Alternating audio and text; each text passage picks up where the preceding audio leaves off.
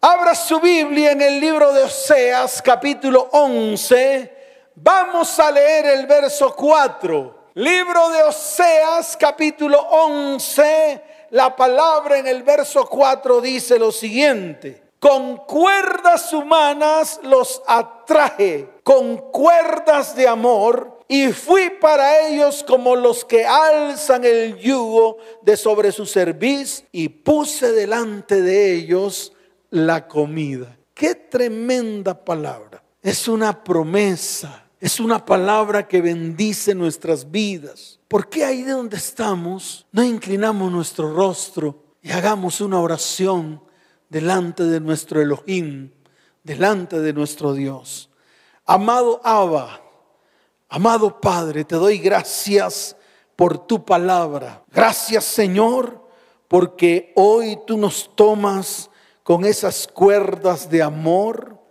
Hoy Señor, declaramos que tú rompes el yugo de sobre nuestra cerviz y colocas delante de nosotros una mesa aderezada, una mesa llena de alimentos, una mesa llena de bendiciones, una mesa donde el vino y el aceite hacen rebosar mi copa. Señor, te doy gracias en el nombre de Yahshua el Mesías Amén y amén. ¿Cuántos dicen amén? Démosle fuerte ese aplauso al Señor. Escuche, a lo largo de mi vida cristiana he conocido a personas que cometieron pecados horrendos, comenzando por mí. Yo, yo, yo no me puedo apartar de esto. Soy un ser humano igual que usted. Soy de carne. Soy hecho del polvo de la tierra, igual que usted. Por lo tanto, así como usted, yo también he cometido pecados horrendos. He conocido personas a quien Dios rescató de la profundidad de las tinieblas, igual que a mí. Y yo estoy seguro que tú también estás entre uno de ellos. Algunos no han permitido que Dios los rescate, mas hoy les digo con todo mi corazón, es el tiempo que tú permitas que Dios extienda su mano de misericordia y te levante y te rescate. Así de sencillo. Muchos de nosotros hemos sido transformados para llegar a ser testimonio del poder transformador, del amor y la sobreabundante misericordia de Dios. Para otros ha sido un proceso largo, ha sido un proceso doloroso y muchas veces y me, menciono yo, hemos sentido el cansancio físico, el cansancio emocional y hasta el cansancio espiritual ya que es difícil romper todo aquello que nos ata al mundo, a la maldad y a la iniquidad. Es ahí donde está el problema. Y por eso seguimos avanzando en el propósito que Dios tiene para nosotros y seguimos avanzando hacia nuestro destino divino. Pero muchas veces ese destino se tuerce. ¿Por qué? Porque comenzamos a amarrarnos al mundo, comenzamos a atarnos al mundo, a la maldad y a la iniquidad. Aunque mucho podemos vivir en gozo y gratitud frente a la obra del perdón en Cristo Jesús, otros no viven conforme a la verdad de que son nuevas criaturas en Cristo, así como está escrito en el libro de Segunda de Corintios, capítulo 5, verso 17. Escuche, hoy es un día para tomar decisiones. No tomes de a poco lo que Dios está hablando en esta noche. Por eso yo te pido que te pares firme. Segundo de Corintios capítulo 5, verso 17, la palabra dice lo siguiente. De modo que si alguno está en Cristo, nueva criatura es. Las cosas viejas pasaron, he aquí, todas son hechas nuevas. ¿Y sabes por qué? Porque muchos siguen siendo perseguidos por el fantasma de la culpa y la vergüenza de aquellos pecados que ya fueron perdonados por la obra redentora de Cristo en la cruz del Calvario. Y sin importar la cantidad o la gravedad de nuestros pecados, todos han sido clavados juntamente con Cristo. Ya no soy culpable de los pecados de mi pasado porque Cristo se hizo culpable El sacrificio de Jesús, y quiero que esto lo entienda, satisfizo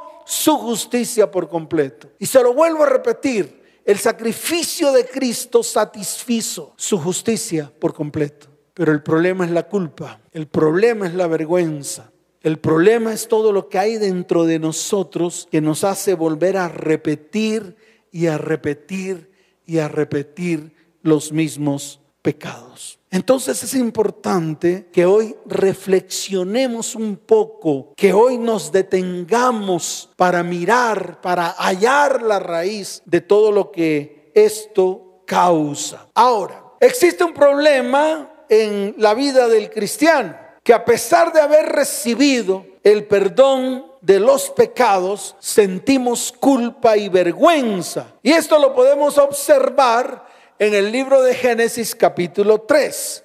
Yo quiero que vayas por un momento allí, vamos a mirar la palabra y vamos a aprender. Ojo, hoy es un día especial para aprender, pero además es un día especial para poner por obra. Vamos a mirar qué estaba ocurriendo en Génesis capítulo 3. Recuerde que en Génesis capítulo 3 la serpiente engaña a Adán y a Eva. Sí, así como lo oye. Dice la palabra que la serpiente era más astuta que todos los animales del campo que Jehová Dios había hecho, la cual dijo a la mujer, con que Dios os ha dicho, no comáis de todo árbol del huerto. Y la mujer comenzó a entablar una conversación con la serpiente. ¡Wow! Tremendo. Para muchos esto es una fábula, para muchos. Pero yo te quiero decir algo, esto no es ninguna fábula. Esto es lo que nos sucede a nosotros todos los días, y se lo vuelvo a repetir, todos los días.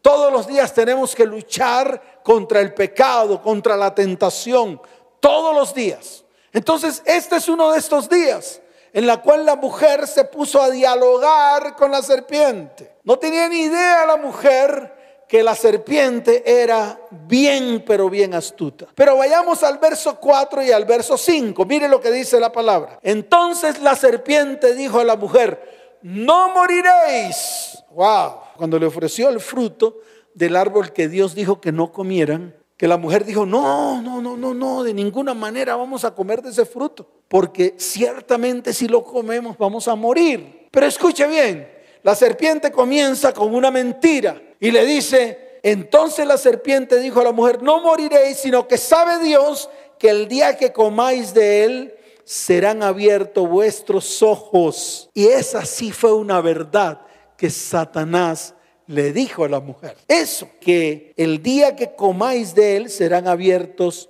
vuestros ojos. Y viene otra mentira, y seréis como Dios, sabiendo el bien y el mal. Esto se cumplió, fue una verdad que Satanás habló. En Génesis 3.7 dice entonces, vaya más abajo, dice, entonces fueron abiertos los ojos de ambos y conocieron que estaban desnudos, entonces cosieron hojas de higuera y se hicieron delantales. Quiero detenerme aquí porque tú lo tienes que entender. Tú tienes que entender qué significa eso de abrir los ojos. ¿Qué es lo que nos ocurre precisamente cuando cometemos pecado o cuando estamos llenos de maldad, de iniquidad y de pecado? Y quiero detenerme en el verso 7 cuando dice, entonces fueron abiertos los ojos de ambos y conocieron que estaban desnudos. Cuando caes en pecado y en maldad, tus ojos se abren. Ay, pastor, para ver lo rico que es el mundo, dirán algunos. Algunos dicen eso. Algunos dicen que eso no es nada, que cometer fornicación, adulterio, decir mentiras, robar. No, eso no es nada, eso Dios lo perdona. Dios es misericordioso, dicen algunos. Otros dicen, por su gracia, ya yo soy salvo, por su gracia, y no importa lo que haga, ya yo soy salvo. Fíjense cómo el mismo Satanás sigue engañando a todos. ¿Y saben por qué? Porque no entendemos lo que está escrito. Y hoy es el día. Y escucha bien, hoy es el día que abra los ojos para que entiendas. Porque aquí Adán y Eva se le abrieron los ojos, pero escucha bien y quiero que lo entiendas para ver su desnudez y su culpa. Y se lo vuelvo a repetir, sus ojos fueron abiertos para ver su desnudez y para ver su culpa. Y yo me detengo aquí porque esto es lo que nos ocurre en todo tiempo. Descubrieron su miserableza, descubrieron su vergüenza, se sintieron culpables y sencillamente se escondieron. Ahora, yo te quiero decir algo. Nos sentimos culpables por lo que hacemos, pero nos sentimos avergonzados por lo que somos. Y tal vez si tú cometes algo malo, pides perdón, confiesas tus pecados, muchas veces restauramos, otras veces restituimos, nos arrepentimos, pero el problema es que no podemos eliminar la culpa y la vergüenza, no podemos eliminar la humillación y la deshonra. Y esto tiene una causa y tiene una raíz. Y hoy es el día de descubrirla. ¿Para qué? Para que seamos completamente libres. Con la libertad con que Cristo nos hizo libres en la cruz del Calvario. Y esto hay que entenderlo. El problema es la culpa. El problema es la vergüenza que está a flor de piel. Que no nos permite avanzar que nos hace retroceder, que no nos permite acercarnos a Dios, que nos aleja más y más de Él. Pero este es el tiempo en el cual nos vamos a acercar a Él. ¿Sabes para qué? Para poder alcanzar su gracia, su misericordia y su bondad y que definitivamente nuestros pecados sean borrados y con Él nuestra culpa y nuestra vergüenza. ¿Cuántos dicen amén? ¿Cuántos dicen amén? Dele fuerte ese aplauso al Señor. Fuerte ese aplauso al Señor. Ahora miremos la raíz. Los invito. Vamos a mirar la raíz. La raíz de todos estos problemas. La raíz de todo aquello que nos ata a la oscuridad.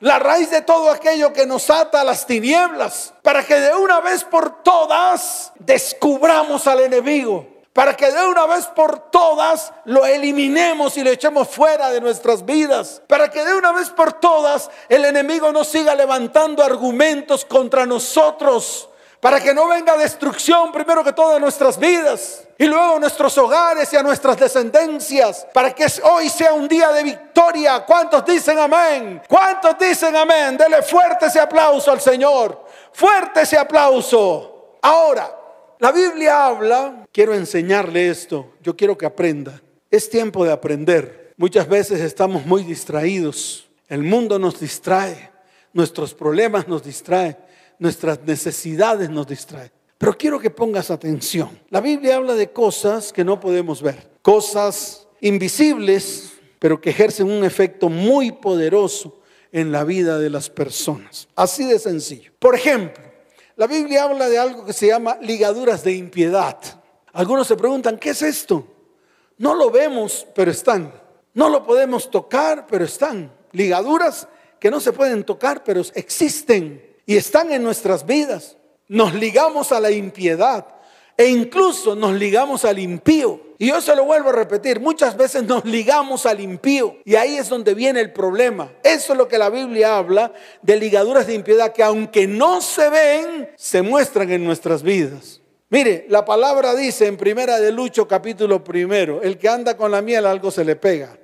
Primera de Lucho capítulo primero, verso primero. Ese me lo inventé, pero es un dicho común y corriente. El que anda con la miel algo se le pega. Así pasa con aquellos que andan con impíos. Empiezan a atarse, a ligarse a los impíos. Y esto es lo que la Biblia dice que se denomina ligaduras de impiedad. Sí, y no se ven, pero se muestran se muestran en nuestras vidas. La Biblia habla de cargas espirituales, cargas espirituales. Mire, yo conozco a mucha gente que tienen una joroba, están jorobados debido a la carga que llevan en sus hombros. Cargan con sus pecados, cargan con sus iniquidades, cargan con sus maldiciones, cargan con todo lo oscuro, con toda tiniebla que ha sido derramada sobre ellas. Y a pesar de que creen en el Señor, a pesar de que han aceptado a Cristo en su corazón, uno los ve encorvados espiritualmente. Y estas son las famosas cargas espirituales, yugos espirituales. No solamente la cargan, sino que le aprietan aquí el cuello y los mantienen con la cabeza gacha, los mantienen con la cabeza abajo.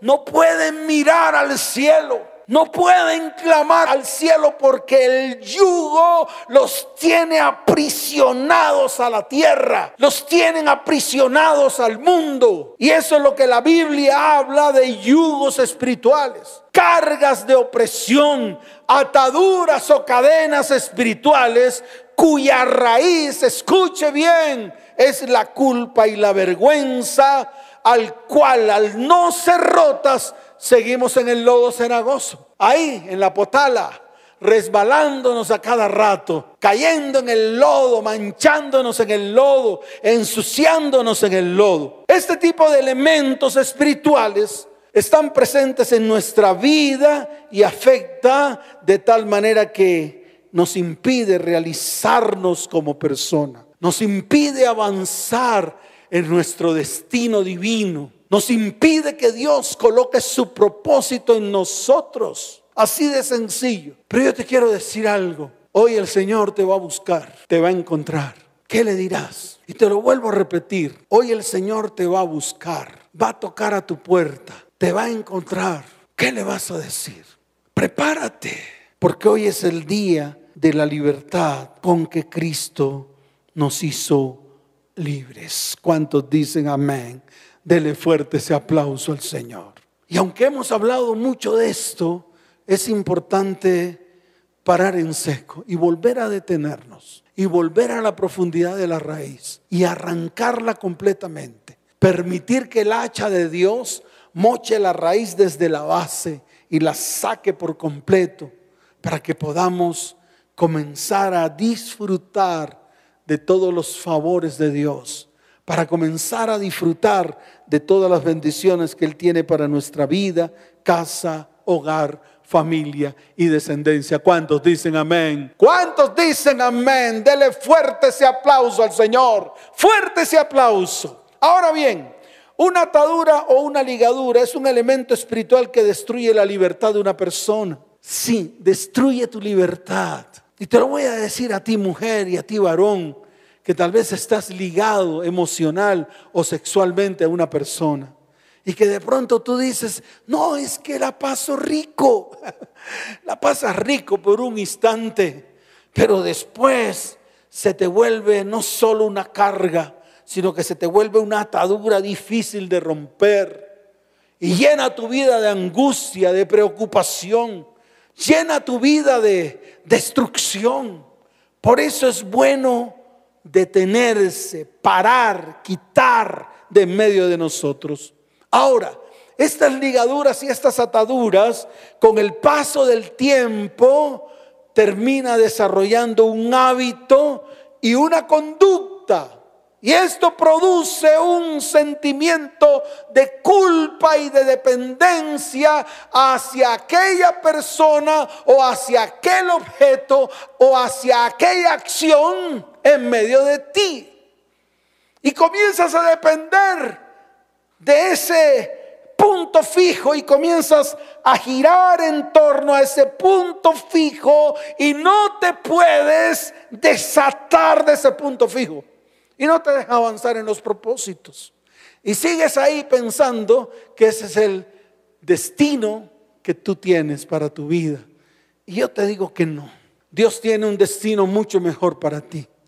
Dios tiene un destino divino para ti. Y Él en medio de ese destino divino coloca un propósito firme, el propósito de Él para tu vida. Así de sencillo. Ahora, puedes llegar a disfrutarlos en momentos pero luego darte cuenta que está destruyendo tu vida. Te agrada, pero te lastima. Te agrada, pero produce tristeza. Sientes que oprime tu vida y no te deja avanzar. Todo esto al final te lleva a lugares espirituales de cautividad y de prisiones, que también lo habla la palabra. En muchas citas bíblicas habla de lugares de cautiverios, lugares de cautividad y prisiones. Pero déjame decirte algo, el mismo Señor lo declaró.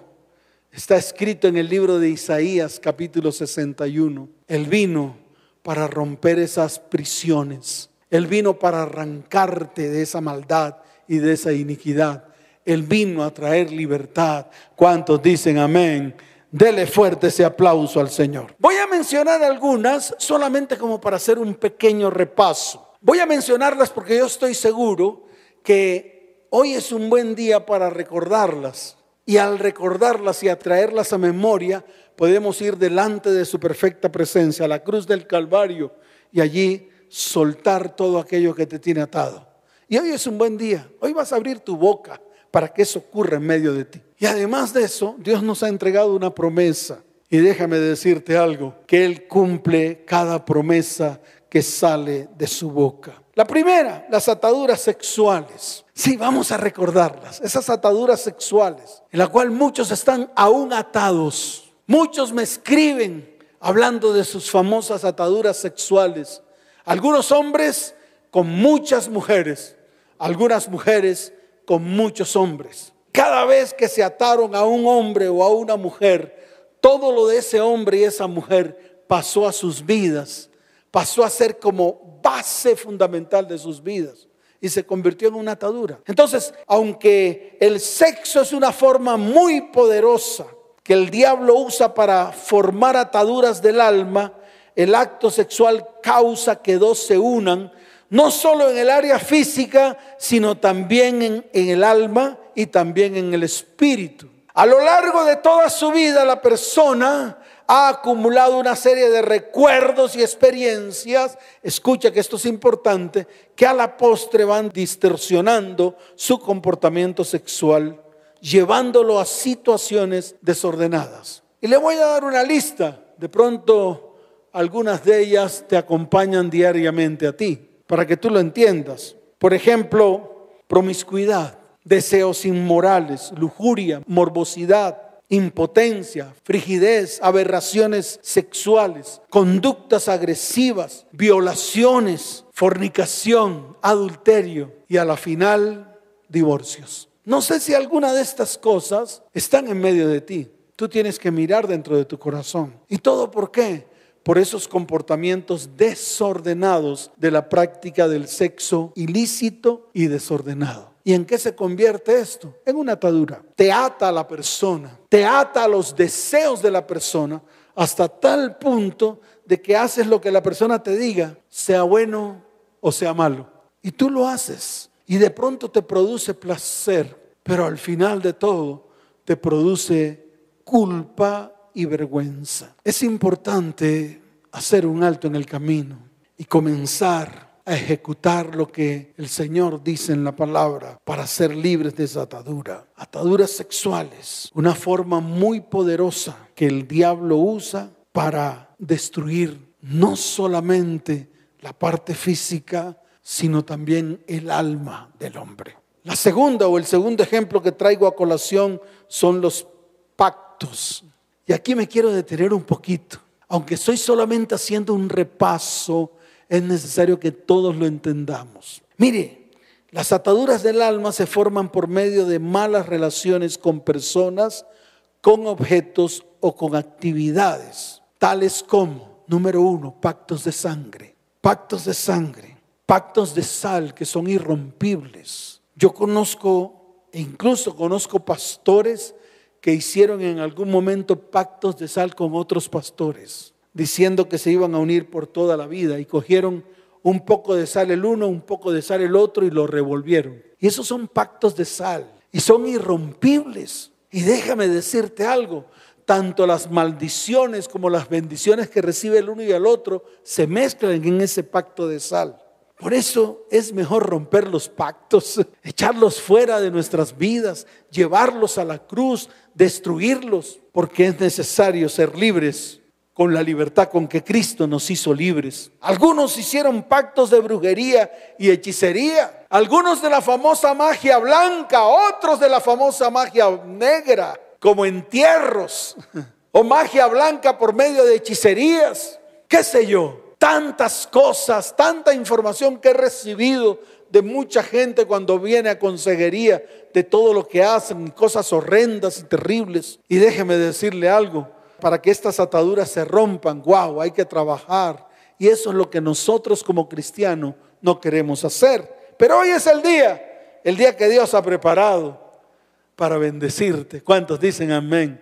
Pactos económicos. ¡Wow! La iglesia cristiana está llena de eso. de gente que ha hecho muchos pactos económicos. Una vez un varón me dijo, pastor, yo sigo haciendo los pactos económicos y que a mí me han funcionado. Un día vino aquí con el rabo entre las piernas a decirme, pastor, estoy arruinado, ¿qué hago? Y le dije, ¿no era usted el que me dijo que le servían y le funcionaban los pactos? Vaya donde el pastor con el cual hizo pactos económicos y dígale que le dé por lo menos algo de lo que usted dio para que usted vea cómo le tuerce el rabo. Así se lo dije. Agachó la cabeza y dijo, pastor, me equivoqué. Entonces lo llamé y le dije, venga, vamos a romper todos esos pactos para que vuelva a florecer su vida económica. ¿Cuántos dicen amén? ¿Cuántos dicen amén? Otros con pactos a través de palabras se pueden formar por medio de autoridades abusivas y corruptas, las cuales controlan y practican un sometimiento a la fuerza. Amenazas. Si no haces esto, eres un rebelde y te maldicen. Y no lo haces y sales maldecido. Y yo le quiero decir algo. Sacúdase de esas maldiciones, porque ese es el tiempo de la libertad. Ese es el tiempo en el cual Dios quiere traer bendición a tu vida, a tu casa, a tu hogar, a tu familia y a tu descendencia. ¿Cuántos dicen amén? ¿Cuántos dicen amén? Dele fuerte ese aplauso al Señor. Escucha, cuerdas a través de incestos. Oh, terrible. La perversidad sexual, especialmente la que ocurre entre la familia, es común en este tiempo. Esto ocurre cuando hay relaciones sexuales entre padres e hijos, entre madres e hijos, entre hermanos y hermanas, entre primos, entre tíos y sobrinas, e incluso entre suegro y nuera. Terrible esto. Y eso ocurre en este tiempo. Y déjeme decirle algo. Esta es una perversión de la buena relación que Dios diseñó para las familias. Se sobrepasan los límites puestos por Dios en nuestras relaciones familiares creamos ataduras del alma, ataduras espirituales, ataduras emocionales que hacen mucho daño a toda la familia. Por eso tenemos que mirar con detenimiento. Algunos están atados también a espíritus de muerte, especialmente cuando un miembro de la familia o un amigo cercano muere. La atadura del alma con esa persona debe ser removida. Y yo le digo algo, aquellos que van al cementerio a visitar a sus muertos, después de muerto no hay tu tía que valga. Usted no tiene nada que hacer en un cementerio y mucho menos postrarse de rodillas a hablar con el muerto. La misma palabra dice que nosotros no podemos comunicarnos con ningún muerto. Es abominación delante de los ojos de Dios. Pastor era mi mamá y pastor era mi papá y pastor era mi hijo y Usted no tiene que hablar con su hijo muerto. Usted no tiene que hablar con su cónyuge muerto. Ni usted tiene que hablar ni con su mamá, con su papá que están allá en el cementerio. A los muertos, déjelos allá, tranquilos. Ellos rendirán cuentas delante de Dios, así como usted también. Ataduras por la idolatría. Muchos se han atado a ídolos. Es más, muchos se han atado a nombres de ídolos. Por ejemplo, cuando yo estaba chiquito, mi mamá, mi mamá, me ató, que a Fray San Martín de Porres, creo que se llamaba así. ¿Qué tal yo atarme a un, a un ídolo? Déjeme decirle algo, esas ataduras con ídolos, wow, son difíciles de romper. Solamente sale con ayuno y oración. Si usted se ató a un ídolo, déjeme decirle algo, tiene que comenzar a romper esa atadura por la idolatría, porque un ídolo es cualquier cosa que ponemos entre Dios y nosotros. Un ídolo es aquello en lo que ponemos toda nuestra confianza, prioridad o valor más que en Dios. La Biblia dice que los ídolos o que los que se unen a los ídolos se vuelven como ellos. Está escrito en el libro de los Salmos capítulo 115. Ahí está escrito desde el verso 4 hasta el verso 8, para que usted lo revise más adelante. Yo no quiero entrar mucho en detalle, por eso estoy haciendo un breve resumen de lo que son las ataduras.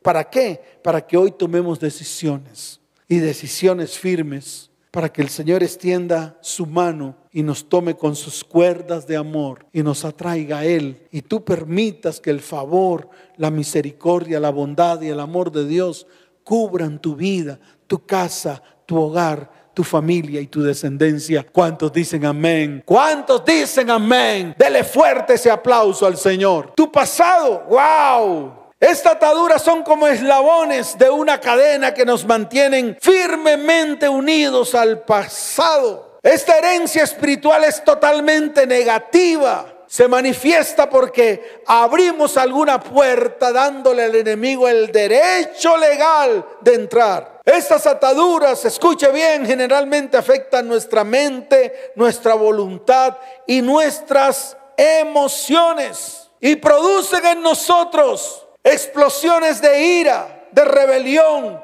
de depresión, de suicidio, de hambre compulsiva, de mentiras, de robo, de pecado sexual, de adicciones y de comportamiento destructivo. Yo te quiero decir algo. Deja la sombra del pasado a un lado y comienza a seguir tu meta del supremo llamamiento que es en Cristo Jesús. Haz como el apóstol dijo, prosigo a la meta del supremo llamamiento en Cristo Jesús, dejando atrás la sombra del pasado que en algún momento marcó mi vida, marcó mi hogar y marcó mi descendencia. Y hoy es el día, hoy es el día de abandonar, de quitar, de arrancar la ira, la rebelión, la depresión, el suicidio el hambre compulsivo, las mentiras, el robo, el pecado sexual, las adicciones y el comportamiento destructivo de medio de tu vida, tu casa, tu hogar, tu familia y tu descendencia. Ya basta de estar con eso. Ya basta de estar avivando tu pasado en medio de tu presente, afectando tu futuro. Y este es el tiempo en el cual Dios te dice, párate firme, rompe con todo lo que quedó atrás. No tengas más memoria de eso porque son nuevos tiempos, los tiempos que Dios ha preparado para bendecirte. ¿Cuántos dicen amén? Y con ese pasado la falta de perdón. Y con ese pasado esa falta de perdón que hay en medio de muchos corazones, produciendo, escuche bien, amargura y raíz de amargura, secando huesos, trayendo enfermedades en nuestro cuerpo, tales como el cáncer, la migraña, problemas de riñones, problemas del corazón, problemas del colon. Ya basta, es necesario detenernos y hoy es el día. Por eso te invito a que eches a un lado esa falta de perdón y tomes una decisión no emocional, sino una decisión espiritual de perdonar a todo aquel que te hizo daño sin importar lo que te haya hecho. Eso apártalo a un lado. El Señor en la cruz del Calvario dijo, Padre, perdónalos porque no saben lo que hacen. Y si Él lo pudo hacer, ¿por qué no lo haces tú? Si Él en la cruz del Calvario lo llevó todo, hasta tal punto que dijo, consumado es. ¿Por qué esa palabra no comienza a introducirse en medio de tu vida, de tu corazón, de tu mente y de tu alma? Deja atrás esa falta de perdón arráncala de tu vida. Otra atadura, el ocultismo. Hmm, las prácticas ocultas son abominación a Dios. Aquellos que de pronto todavía siguen practicando la astrología, lectura de horóscopos, lectura de las manos, la tabla Ouija, el tarot, la adivinación del futuro, la brujería, la magia, las sociedades secretas, la hechicería, el sortilegio. Hay algunos que hasta practican el sortilegio, compran su baloto, hacen las famosas cadenas y usted da todos los meses el dinerito. Usted que sabe a dónde va esa plata, usted que sabe qué hacen con ese dinero. Más bien yo te invito a que tú ahorres ese dinero y lo guardes por allá en un lugar secreto. Y después de que completes la cantidad que necesitas, lo puedas disfrutar. Eso es más bendición que estar en medio de sortilegios, sí en medio de suertes, porque al final lo que hacen es coger al grupo de personas que da dinero y empezar a echar suertes a ver a quién le toca la marmaja, una marmaja maldita, una marmaja manoseada, una marmaja que viene de muchas manos, entiéndelo, rompe con el sortilegio, ataduras financieras. Mire, El plan del diablo y el plan de Dios están descritos en Juan capítulo 10, verso 10. Me voy a detener un minuto con este tema que es importante para muchos, porque muchos aún no han gustado de la bendición y la prosperidad económica. ¿Y saben por qué? Porque han manejado mal su dinero. En el libro de Juan capítulo 10, verso 10, mire lo que dice la palabra. Y aquí vemos, aquí vemos las dos caras, los dos planes el plan del diablo, de Satanás y el plan de Dios. Y están descritos acá. Están en un versículo bíblico. Dice, el ladrón no viene sino para hurtar y matar y destruir. Esa es la obra de Satanás que quiere ejecutar en tu vida, en tu casa, en tu hogar y en tu familia, en todas las áreas. Pero ahora estoy hablando del área financiera.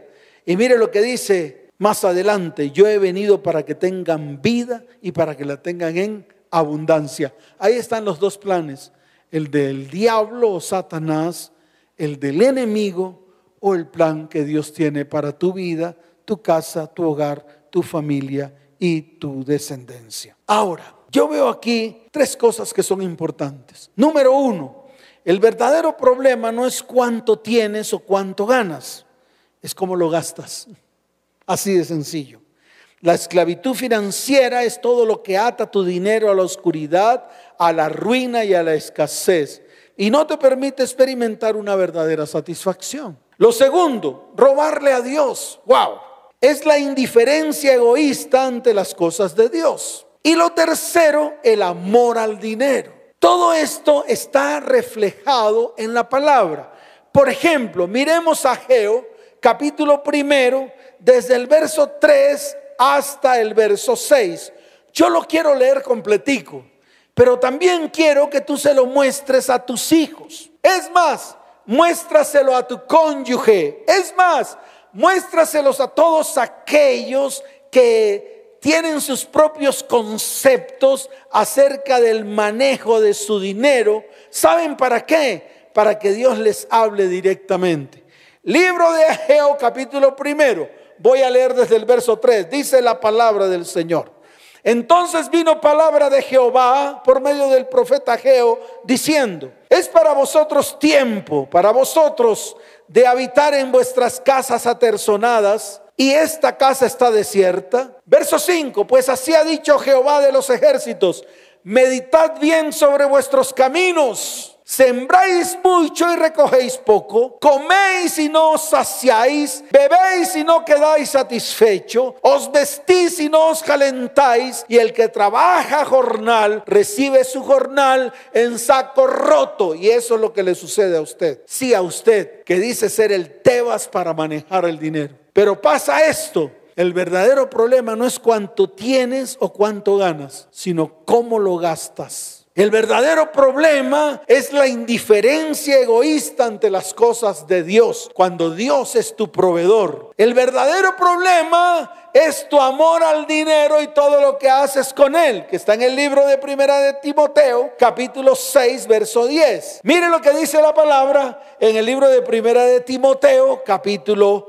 6, verso 10. Dice de la siguiente manera, para que usted lo vea con claridad. Porque raíz de todos los males es el amor al dinero, el cual, codiciando algunos, se extraviaron de la fe y fueron traspasados de muchos dolores. Ahí están las ataduras financieras, ya se las mostré en tres pasos, con tres puntos fundamentales. Y por último, las ataduras físicas, que son las enfermedades, ya bien sea las adquiridas y las enfermedades generacionales. Las generacionales vienen a través de tu ADN, pero las adquiridas vienen a través de ti. Sí, y se convierten en ataduras y se convierten en yugos. Hoy te invito, esta reflexión, esta palabra, sé que va a golpear duro tu corazón, pero déjame decirte algo, es la raíz de todos tus problemas.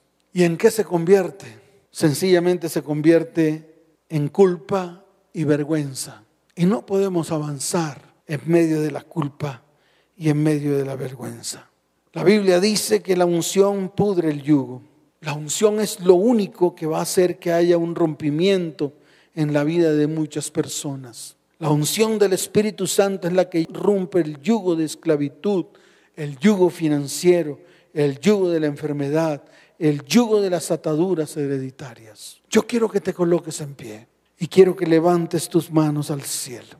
Escuche, vuelvo nuevamente a Génesis capítulo 3. Hay una verdad descrita en el verso 8 hasta el verso 11 y en el verso 21. A pesar de que Adán y Eva cometieron pecado, a pesar de que ellos, cuando el Señor estaba paseándose por el huerto del Edén, a pesar de eso, ellos se escondieron. Y a pesar de que el Señor los descubrió, escuche bien, el Señor no los dejó ir desnudos. El Señor cubrió su vergüenza. El Señor cubrió su culpa. Y así como lo hizo con Adán y Eva, también lo va a hacer contigo cuando te coloques delante de su perfecta presencia. Mire lo que dice el verso 8 porque se los quiero leer. Ahí, colócate en pie, porque Dios te va a hablar a ti. Dice la palabra, y oyeron la voz de Jehová Dios que se paseaba en el huerto al aire del día. Y el hombre y su mujer se escondieron de la presencia de Jehová Dios entre los árboles del huerto. Verso 9. Mas Jehová Dios llamó al hombre y le dijo, ¿dónde estás tú? Y él respondió, oí tu voz en el huerto y tuve miedo, porque estaba desnudo y me escondí. Los ojos de Adán y Eva fueron abiertos y vieron su desnudez. ¿Y qué sintieron? Culpa. Por eso se escondieron. Y Dios le dijo, ¿quién te enseñó que estabas desnudo? ¿Has comido del árbol del que yo te mandé? ¿No comieses? Y vamos al verso 21, y con esto termino. Dice la palabra, y Jehová Dios hizo al hombre y a su mujer túnicas de pieles y los vistió. ¿Qué hizo? Quitó su vergüenza, quitó la culpa. Allí el Señor levantó una promesa y esta promesa se cumplió miles de años después con la venida de Cristo a la tierra. Cuando Cristo fue a la cruz del Calvario, la palabra descrita en el libro de Génesis capítulo 3 se cumplió completamente. Y hoy se va a cumplir en tu vida, en tu casa, en tu hogar y en tu familia. Levanta tus manos, porque ya no tienes por qué esconderte. Dios te cubre y te ve tal como eres. En la cruz del Calvario, Cristo llevó nuestro pecado, nuestra transgresión. Cristo llevó nuestra iniquidad y nuestra maldición. En la cruz del Calvario, escucha bien, porque esto te tiene que quedar claro. Cristo llevó tu culpa y tu vergüenza. Por eso hoy te invito a que te acerques al Señor con todo el corazón, porque Él te libra de los temores, te libra del juicio, te libra del miedo, porque es el tiempo de humillarnos delante de Él. Quiero que levantes tus manos al cielo.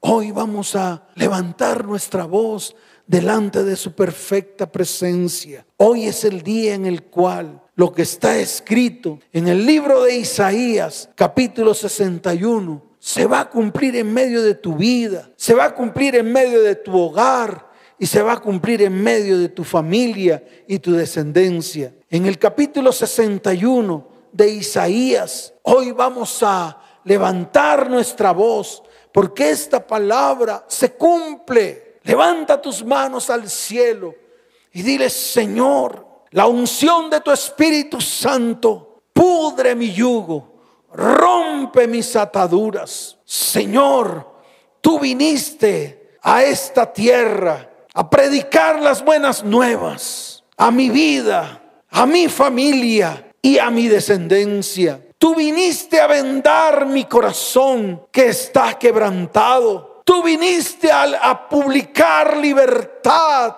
en medio de mi cautividad. Tú viniste a abrir mi cárcel en la cual me encuentro. Tú viniste a proclamar el tiempo de tu buena voluntad. Viniste a proclamar el día de venganza. Señor, tú viniste a ordenar que en este tiempo de aflicción venga tu gloria sobre mi vida y quites la ceniza que hay en medio de mí. En este tiempo Tú has derramado óleo de gozo en medio de mi vida, mi casa, mi hogar, mi familia y mi descendencia.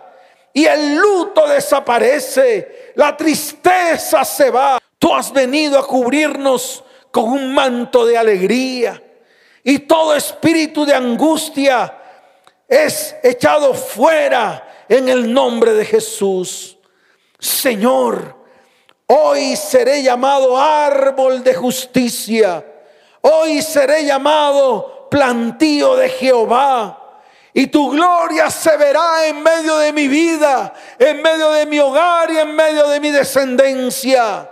Señor, toda ruina será restaurada, todo asolamiento será levantado, toda ruina será quebrantada, todo escombro será sepultado, pulverizado.